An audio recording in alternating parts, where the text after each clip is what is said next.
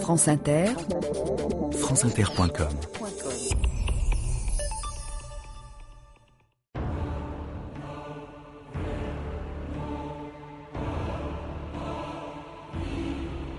Le présent est pour les forts et l'avenir est pour les vertueux. Homère est encore et sera toujours actuel. La Bruyère. «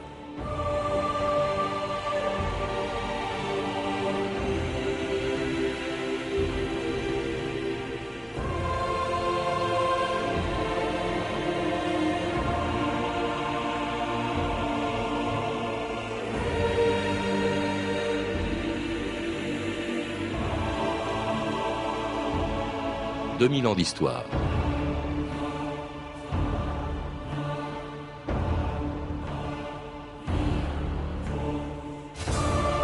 C'est une histoire que tout le monde connaît, celle d'une ville assiégée pendant dix ans pour les beaux yeux d'une femme, et l'aventure d'un homme qui fit un très long voyage pour revenir dans son royaume et retrouver sa femme.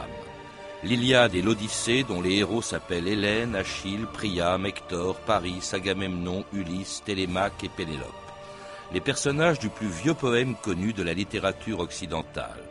26 000 vers écrits par un aveugle dont on ne sait presque rien et qui, il y a 3000 ans, avait imaginé cette histoire d'amour et de guerre qui commençait par une expédition lancée contre la ville de Troie par le roi de Mycène, Agamemnon. Jamais personne n'a pu vaincre les Troyens.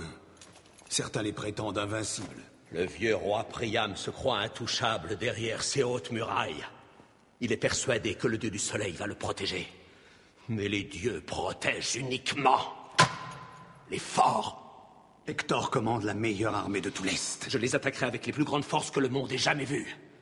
Je veux tous les rois de Grèce avec leur armée.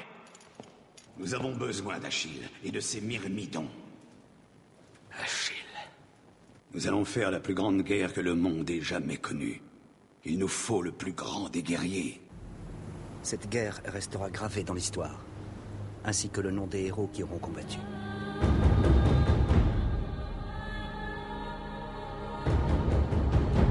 Cette guerre, la guerre de Troie, est restée gravée non seulement dans l'histoire, mais dans la littérature. Euh, Patrick Morantin, bonjour. Bonjour. Alors vous êtes le commissaire d'une exposition sur Homère qui se tient actuellement à la BNF. Homère qui est sans doute l'auteur le plus célèbre de toute l'histoire de la littérature, et pourtant, hein, grâce à ses œuvres, et pourtant de lui on ne sait pratiquement rien.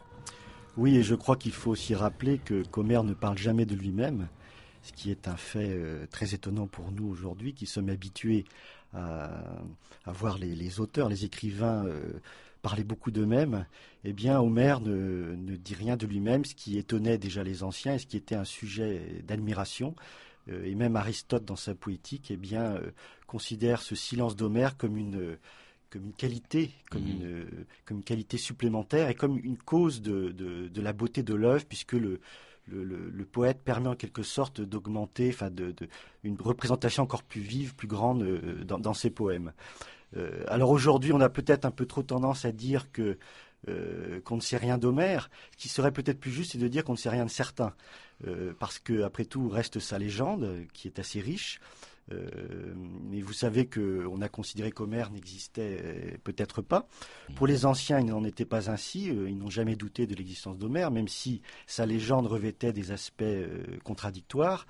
Euh, en tout cas, aujourd'hui, ceux qui considèrent qu'Homère a existé euh, pensent qu'il aurait vécu aux, aux, environs du 8e siècle avant que, que c'était un poète, hein, un aède, hein, on un aède, en Grèce, oui. c'est-à-dire qu'il chantait, c'est des poèmes. Oui, c'est-à-dire que sa poésie relève vraiment de l'oralité. Hein, euh, et Homère lui-même, dans l'Odyssée, euh, met en scène ces aèdes. Euh, Phémios et surtout Démodocos, qui, qui, est représenté, qui plus est aveugle et chantant. Oui, aveugles, les aveugles comme les poètes dont on dit qu'ils voient les choses, des choses que les autres ne voient pas. Alors vous dites qu'ils vivaient sans doute au IXe siècle avant notre ère, c'est il y a à peu près 3000 ans. C'était quoi la Grèce? Parce que d'une certaine manière, à travers l'Iliade et l'Odyssée, on découvre la Grèce du temps d'Homère. C'était quoi cette, cette Grèce d'il y a 3000 ans? C'était avant, il faut le rappeler, parce que pour nous la Grèce c'est Périclès, c'est l'Acropole, c'est euh, le siècle de Périclès, de Périclès, c'est la démocratie, c'est Athènes. C'était pas encore le cas, euh, Patrick Morantin. Oui, nous sommes au 8e siècle hein, avant Jésus-Christ, donc vous voyez, il y a tout de même plusieurs siècles avant l'époque classique, hein, le 5e siècle, et c'est vrai qu'avec la littérature grecque, nous sommes tentés de, raccourcir les périodes.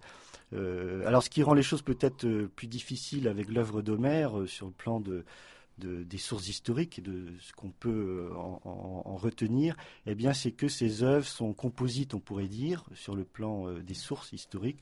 On retrouve des éléments euh, de l'époque même de composition des œuvres, mais on retrouve aussi des, éléments historiques d'époques antérieures. Jusqu'à l'époque mycénienne. Et donc ce mélange euh, eh bien, euh, rend difficile euh, l'interprétation. C'est un peu comme la langue. La langue d'Homère, qui vous savez est aussi composite. On trouve des éléments éoliens, ioniens, et on a pu dire que c'était une langue artificielle d'ailleurs.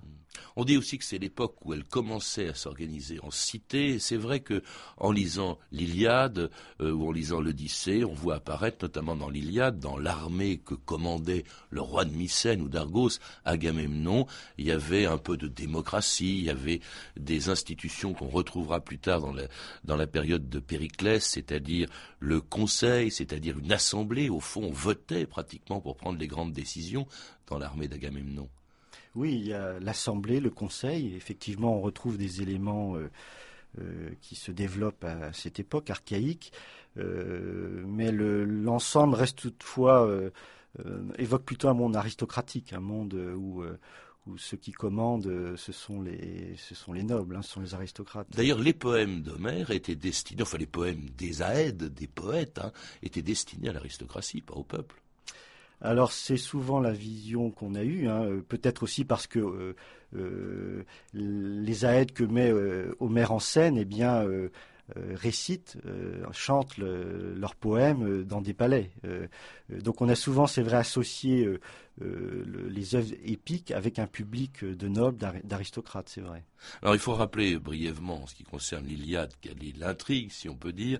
Euh, il s'agit de tout commence avec l'enlèvement de la femme du roi de Sparte, Hélène, le roi de Sparte étant Ménélas, qui va se plaindre auprès de son frère euh, Agamemnon, qui décide de coaliser. On a entendu dans cet extrait de film tout à l'heure tous les Grecs, toute une armée en tout cas pour aller se venger en, en faisant le siège de la ville de Troie et c'est le début d'un très long siège qui a duré une dizaine d'années jusqu'à ce que la ville tombe entre les mains des Grecs grâce à une célèbre ruse imaginée par Ulysse. Depuis plus de dix longues années, les Grecs assiégeaient Troie.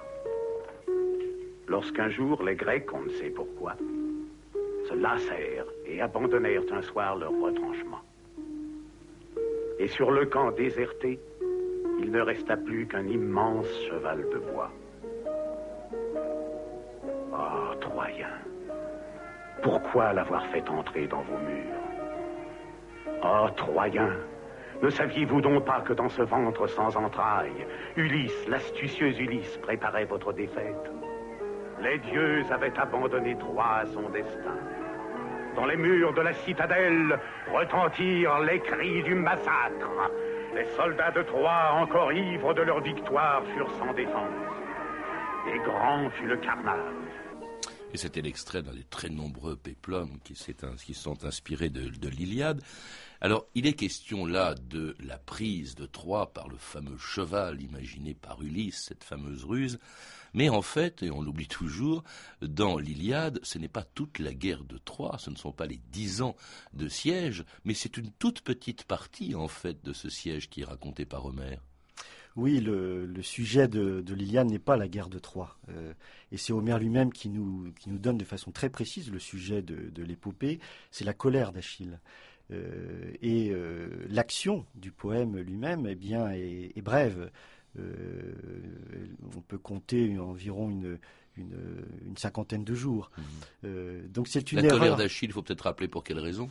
Eh bien parce que Agamemnon, euh, le chef de la coalition, le chef de, le chef de la coalition des Grecs, eh bien a, pris sa, la captive Briséis que qu'Achille avait gagné en quelque sorte comme, comme butin. donc il a été en quelque, déshonoré d'une certaine façon. Et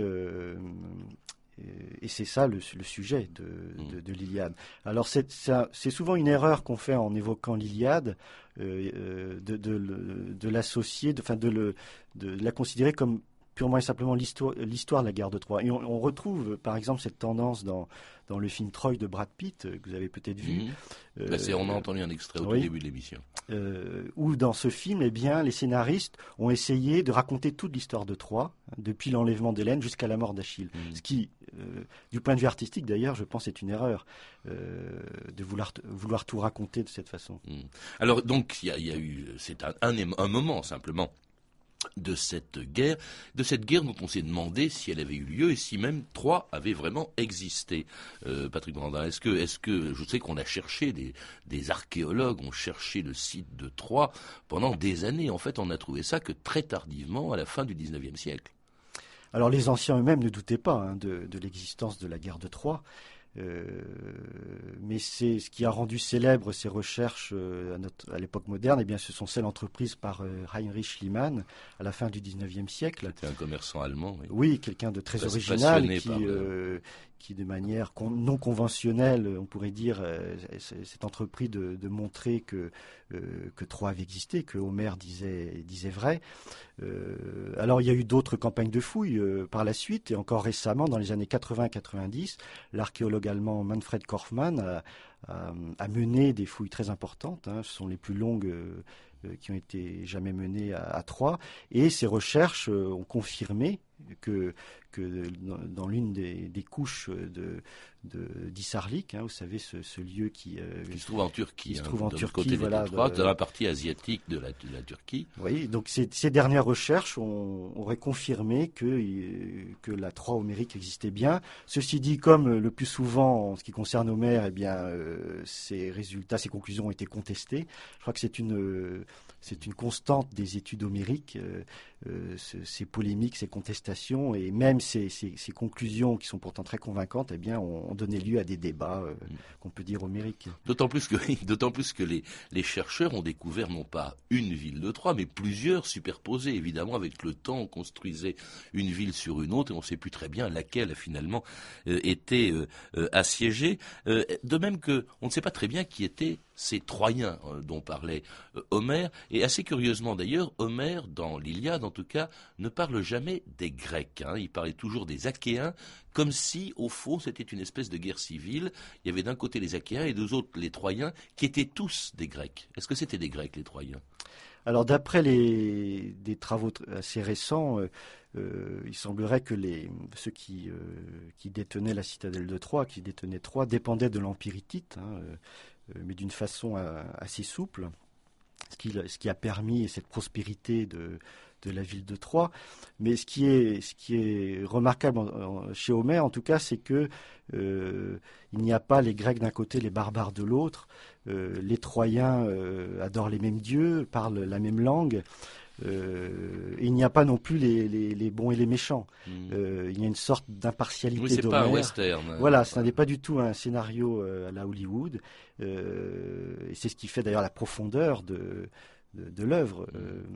Hmm. et certains héros comme, comme Hector sont très valorisés. Et, puis, il y a une morale aussi dans cette œuvre. Manifestement, citait en tout début d'émission la Bruyère qui disait Le présent est pour les forts et les riches, et l'avenir est pour les vertueux et les habiles. Autrement dit, euh, le, euh, le présent est pour les forts, c'est-à-dire pour Achille, pour les héros, et l'avenir est pour les vertueux et les habiles, c'est-à-dire Ulysse. Et Homère, euh, ajoutait la Bruyère, est encore et sera toujours actuel. C'est ça un peu la morale de l'histoire, en tout cas celle de la guerre de Troie d'une certaine manière. Oui, euh, Homère, je crois, nous montre deux voies de l'héroïsme. Euh, deux principales voies, celle d'abord d'Achille, qui incarne la, euh, force, la mort héroïque dans la jeunesse, associée, à la, gloire, associée à la gloire, mais la mort jeune. et d'un autre côté, il, nous propose cette autre voie incarnée par Ulysse, cette voie de l'héroïsme fondée sur l'intelligence, sur la ruse. Et, et Homère lui-même, dans l'Iliade, euh, déjà montre une opposition. Euh, rappelez-vous le passage de l'ambassade d'Ulysse auprès d'Achille. Eh bien, euh, Achille, dans sa, colère, dira un moment à, Ulysse Je hais comme les portes de déesse celui qui, qui dit une chose et qui en pense une autre au fond de son cœur. Et là, on a bien, c'est l'enfer. Oui, l'enfer. Donc, on a bien là exprimé par par Achille cette cette opposition. cette opposition, oui. ceci dit, c'est Ulysse qui va permettre la prise de Troie. Mm. Et lorsque vous disiez que Ulysse représentait d'une certaine manière plus l'avenir qu'Achille qui était plus dans le présent. On pourrait dire que Ulysse a les deux, il a tout. Ulysse, c'est celui qui est, euh, euh, qui est, euh, on pourrait dire en phase avec le présent, qui épouse le, mm. comme un poulpe. Il est comparé à un poulpe par Homère dans l'Odyssée. Il est celui qui, qui sait anticiper les événements parce qu'il est, il est très proche de, il est aux aguets toujours. Quand vous dites qu'il représente l'avenir, il représente aussi la suite justement de, l'Iliade, Patrick Morantin, puisqu'il va en devenir, alors qu'il était un peu euh, une espèce de figurant important de euh, de l'Iliade, il va devenir le, personnage principal de de l'Odyssée, euh, c'est-à-dire ce très long voyage qui va le ramener après la guerre de Troie vers sa patrie et dans les bras de sa femme Pénélope, la fidèle Pénélope qui écartait ses soupirants en leur demandant d'attendre qu'elle ait fini de tisser une tapisserie qui les faisait toutes les nuits, justement ce qu'elle avait tissé le jour, en attendant le retour de son mari. J'étais le compagnon d'Ulysse. Et pendant nos longues heures de veille, dans l'attente des combats, c'est de toi qu'il parlait toujours. Il te voyait attendre son retour. Dans sa maison filant de la laine, il revoyait votre chambre et ce grand lit où tu dormais seul. La seule chose qui compte, c'est cette toile que je tisse tout le jour et que je défais aux lueurs des torches. Je suis comme une prisonnière, enchaînée à sa promesse, et il n'y a personne qui puisse m'en délivrer.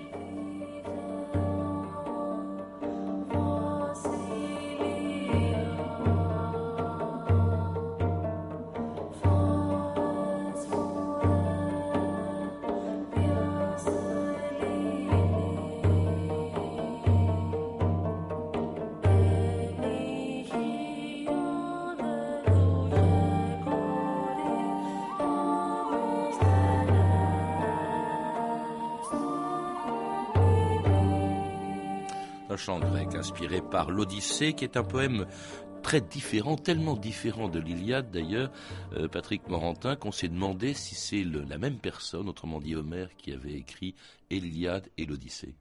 Oui, autre incertitude. Euh, ce qui est peut-être remarquable aussi entre les deux œuvres, c'est qu'il n'y a strictement aucun épisode qui euh, qu'on retrouve à la fois dans l'Iliade et l'Odyssée. Euh, si bien que c'est peut-être un des meilleurs arguments d'ailleurs pour les, ceux qui considèrent que euh, un seul auteur euh, est, l'auteur de l'Iliade et de l'Odyssée. Parce que s'il y avait eu des, contaminations, en quelque sorte des épisodes répétés, eh bien on aurait, on aurait pu davantage croire que c'était un groupe d'Aède qui l'aurait composé. Alors on fait souvent aussi la même erreur que pour l'Iliade, dont on dit que c'est l'histoire de la guerre de Troie, alors que c'est un récit d'une toute petite partie de la guerre de Troie. On dit que pour l'Odyssée, c'est le récit de tout le voyage d'Ulysse, euh, de la guerre de Troie jusqu'à son retour à Ithaque auprès de Pénélope. Pas du tout, c'est une simple petite partie d'un périple qui aurait duré une dizaine d'années, Patrick Morantin. Oui, on, euh, peut même aller plus loin et dire que l'action réelle de, l'Odyssée dure euh, en réalité une quarantaine de jours. Elle est même plus brève que, celle de l'Iliade.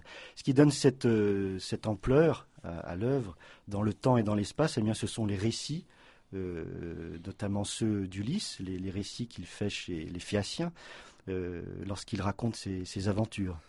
Alors on dit aussi que l'Iliade, au fond, c'est un peu le poème de la guerre, de cette guerre de Troie, le poème des, hommes, en quelque sorte. L'Odyssée, au contraire, le poème de l'amour, de la paix et des femmes, beaucoup plus présente dans l'Odyssée que dans, l'Iliade, et d'ailleurs même beaucoup plus présente que euh, dans la Grèce de l'époque d'Homère, où elles étaient vraiment, euh, euh, elles ne comptaient pas beaucoup. Là, elles sont omniprésentes. Vous vous rappelez par exemple qu'Hélène, on la retrouve dans l'Iliade, mais encore plus encore dans l'Odyssée. Puis il y a bien sûr Pénélope, la fidèle Pénélope, et beaucoup plus de femmes que d'hommes, en tout cas beaucoup plus de femmes que dans le le l'Iliade.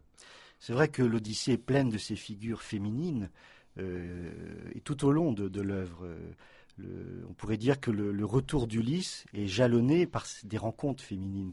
Et je crois que ça n'est pas du tout une, un anachronisme que de, que de, que de mettre en avant ces figures féminines dans, dans l'œuvre.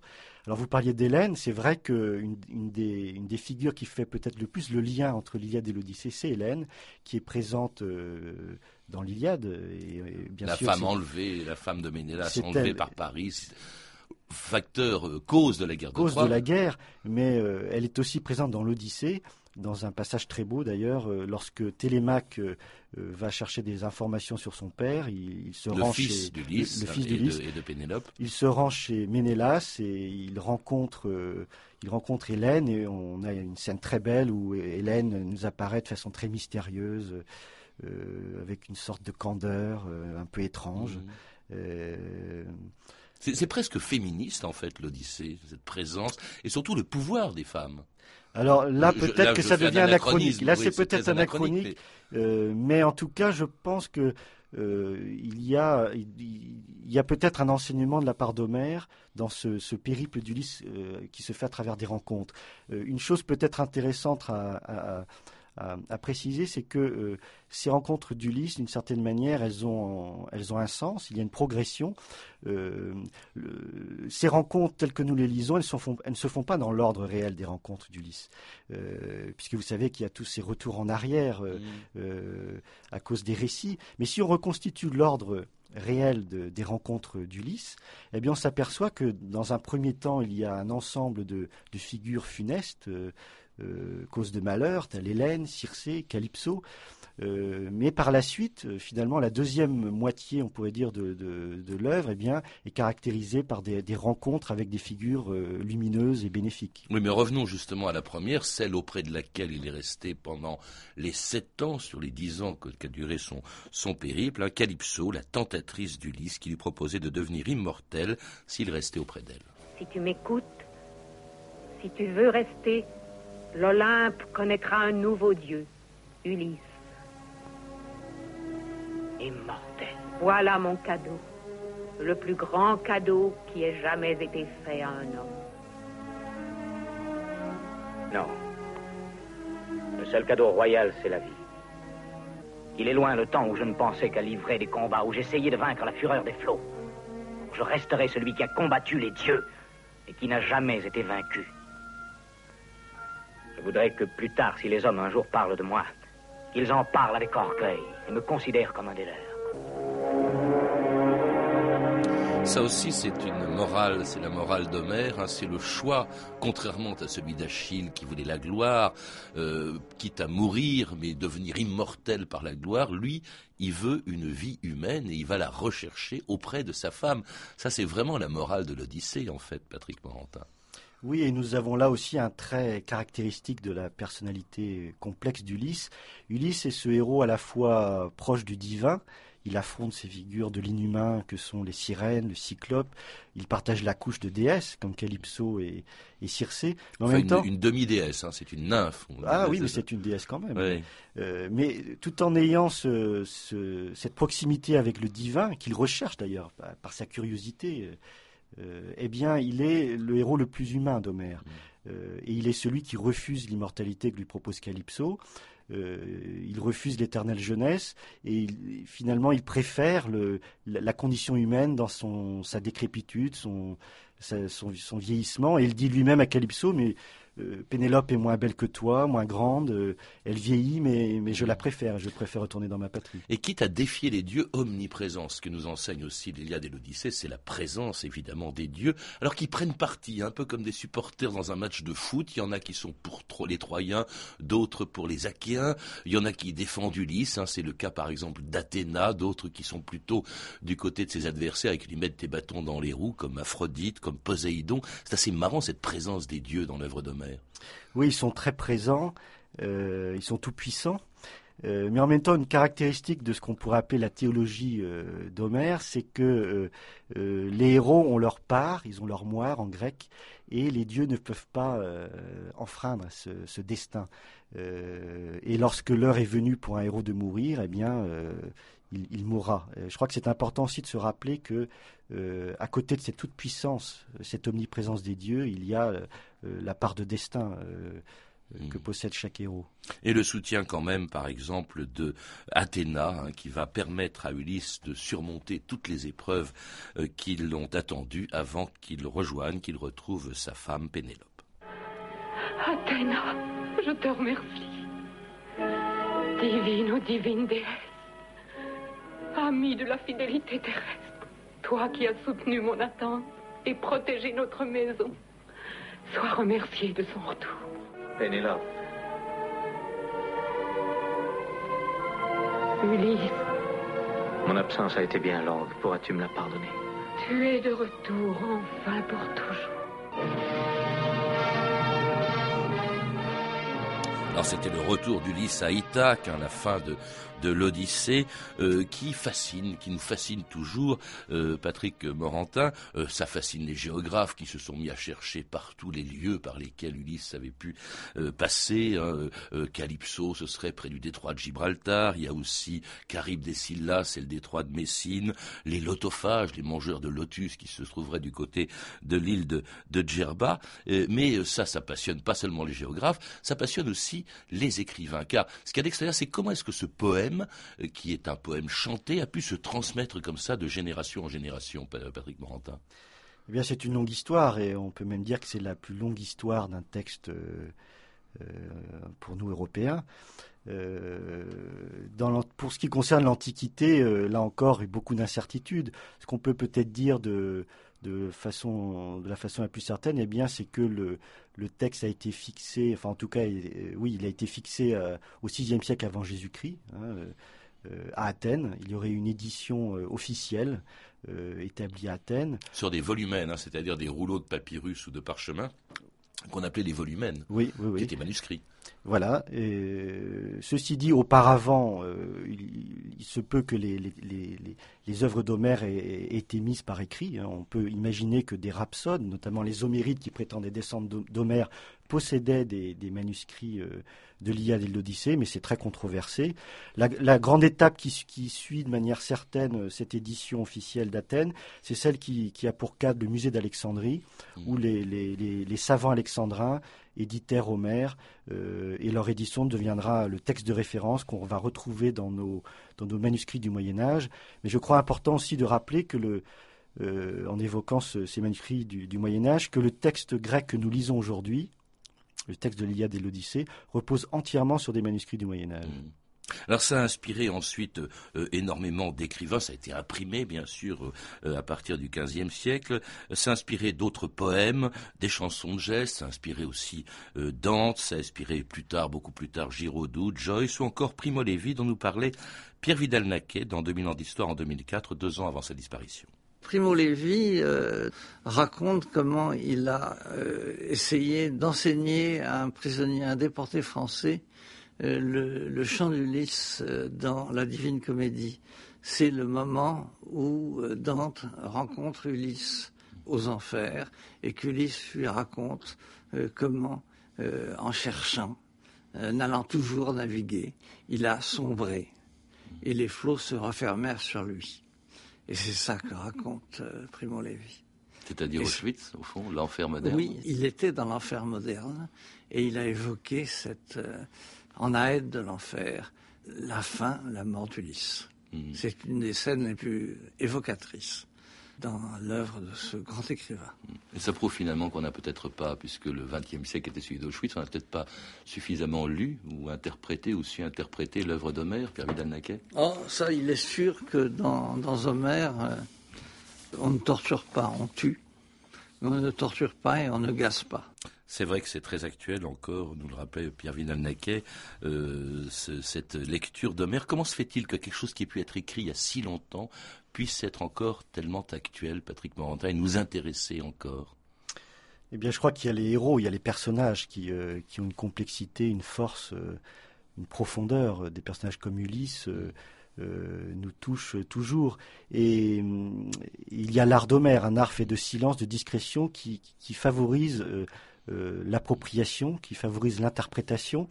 Euh, on pourrait dire que l'Iliade et l'Odyssée sont comme des miroirs aussi dans lesquels on, se retrouve. Et c'est assez frappant de voir d'ailleurs combien des, des, personnes qui commentent Homère peuvent parler plus d'eux-mêmes, d'elles-mêmes que, que, des poèmes.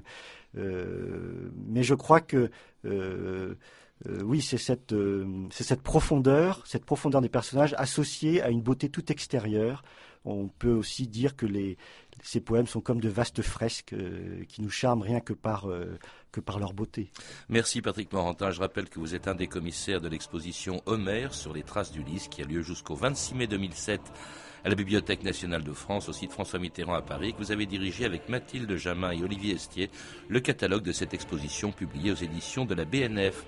Vous avez également présenté et traduit des extraits de l'Odyssée sous le titre Homère, figure de l'amour, publié chez Payot, à lire également Le Monde d'Homère de Pierre Vidal-Naquet, publié chez Perrin et qui m'a aussi beaucoup servi pour préparer cette émission. Vous avez pu entendre des extraits de deux films, Ulysse de Mario Camerini en DVD aux éditions H2F et 3 de Wolfgang Petersen, disponible en DVD chez Warner Home Video. Tous ces renseignements sont disponibles par téléphone au 32 30, 34 centimes la minute ou sur le site franceinter.com. C'était 2000 ans d'histoire. Merci à Jean-Philippe Jeanne, Cédric Lalanne, Claire Destacan, Emmanuel Fournier et Franck Olivard et à notre réalisatrice Anne Kobilac.